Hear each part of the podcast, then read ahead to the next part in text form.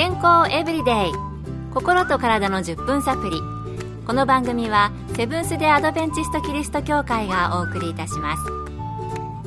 皆様お元気でしょうか？森田美恵です。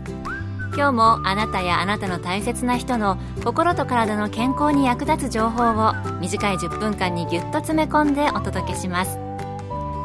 セブンス・デ・アドベンチスト・キリスト教会は社会奉仕をモットーに世界中で病院や学校も運営しています。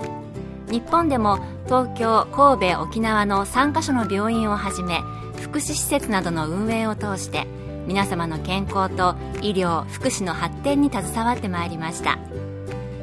なおこの番組は健康情報番組で医師のアドバイスや治療に代わるものではありません。すでに投薬を受けている方また病院に通われている方はかかりつけの医師の指導のもとこの番組の情報も参考になさってください皆さんは低温やけどの経験はありますか？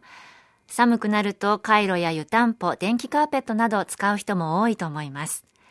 実はこの低温やけど、一般的に低温やけどというと軽度のやけどとイメージする方もおられるのではないかと思いますが、実は普通のやけどより重症化することがあるらしいのです。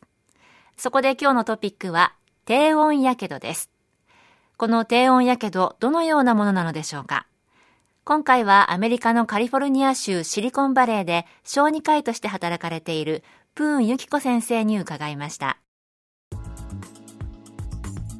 やけどというとどのようなものを想像しますか？湯気のもくもく出ている夜間をうっかり触ってしまい、あちちという感じでしょうか？ところが全く違う状況で起きるやけどがあるのです。例えば寒さのこたえる日夕食の後にこたつに入って思わずうとうとと寝入ってしまった。気づいたらもう朝方空が明るくなってきている。起き上がるとなんだか足の指が痛い。床で寝たからしびれたのかなと思いきや指はだんだん赤くなり水ぶくれができ始めしまいには皮膚が壊死して指切断の危機に。このように触れる程度の暑さのものに長時間触れ続けていることによって起きるやけどが低温やけどと呼ばれるものです。さらっとしまいには皮膚が壊死して指を切断する危機にってありましたがかなり怖いですよね。え原因はこたつの他に何が考えられるんでしょうか？そしてどのくらい当てていると低温やけどになる危険があるのでしょうか？引き続きプーン先生にお聞きしました。原因としてはこたつの他にも使い捨て回路電気毛布湯たんぽストーブ電気カーペットラップトップのコンピュータースマートフォンなど触って熱いくらいの45度から50度程度のものに長時間触れることによって起きます。やけどによる肌のダメージは温度とそれに触れた時間の両方が関係します。つまり45度のものに4時間触れることは70度のものに一瞬触れたことと同じくらいのダメージが肌にあるということです。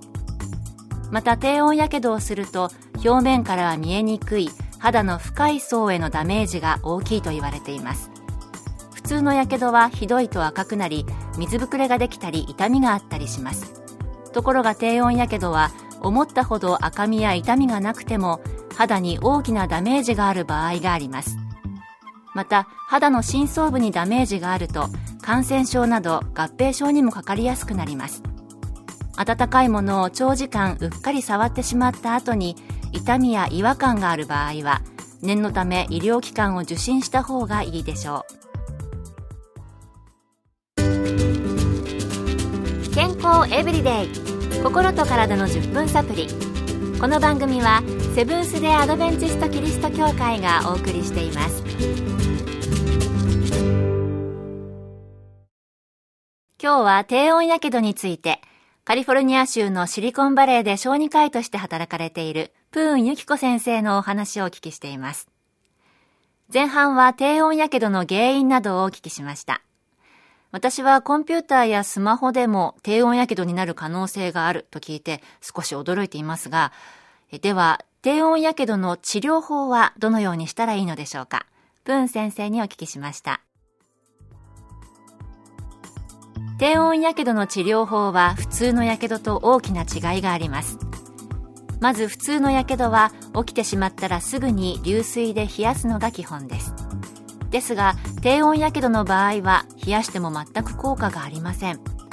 肌の深部のダメージや炎症がすでに起きてしまっているためです。低温やけどは起こってすぐの段階ではどのくらいのダメージが起きているか分かりにくいです。時間が経つにつれて水ぶくれができたり肌の壊死が明らかになったりするので数週間数ヶ月の治療が必要になる場合もあります。もし低温やけどの原因になるようなことをした後で違和感を感じたらすぐに受診し症状がひどくなってきたら再度受診することをお勧めします。やけどですから自分で冷やしたらいいように思いますが効果はないんですね。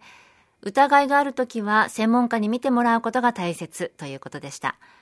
それでは低温やけどを起こさないための予防策を伺いました。引き続きプーン先生のお話です。低温やけどにならないためにまずカイロは肌に直接触れないようにしましょう。寝るときにカイロを入れっぱなしで寝るのはやめましょう。同じように電気毛布は寝る前につけておいて布団を温めておくのに使いましょう。寝る時間になり布団に入ったら電気毛布は消すかもしくは低温にしてから寝るのが安全でしょう。湯たんぽや安価も肌に直接触れる状態で寝るのはよくありません。取扱説明書をよく読みどのように使えば安全なのか確認しましょう。ラップトップコンピューターも肌に直接触れる状態で長時間作業するとやけどする場合があります。気をつけましょう。なるほど。電気毛布も寝る前に温めて寝るときは消すか低温に下げて使った方がいいんですね。寒いからといって電気毛布を高温にしたまま寝てしまうのではなくて、消したり温度を下げるようにしたいです。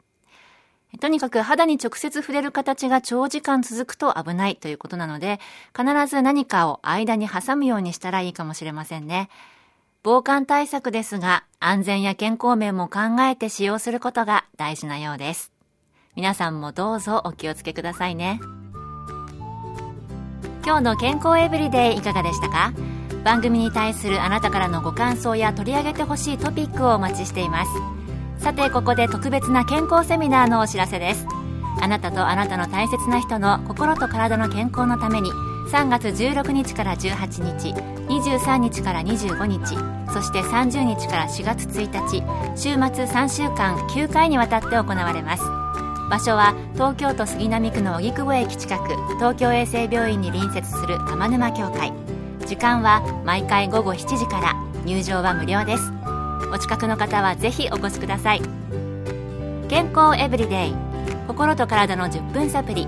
この番組はセブンス・デ・アドベンチスト・キリスト教会がお送りいたしました。明日もあなたとお会いできることを楽しみにしています。それでは皆さん Have a nice day!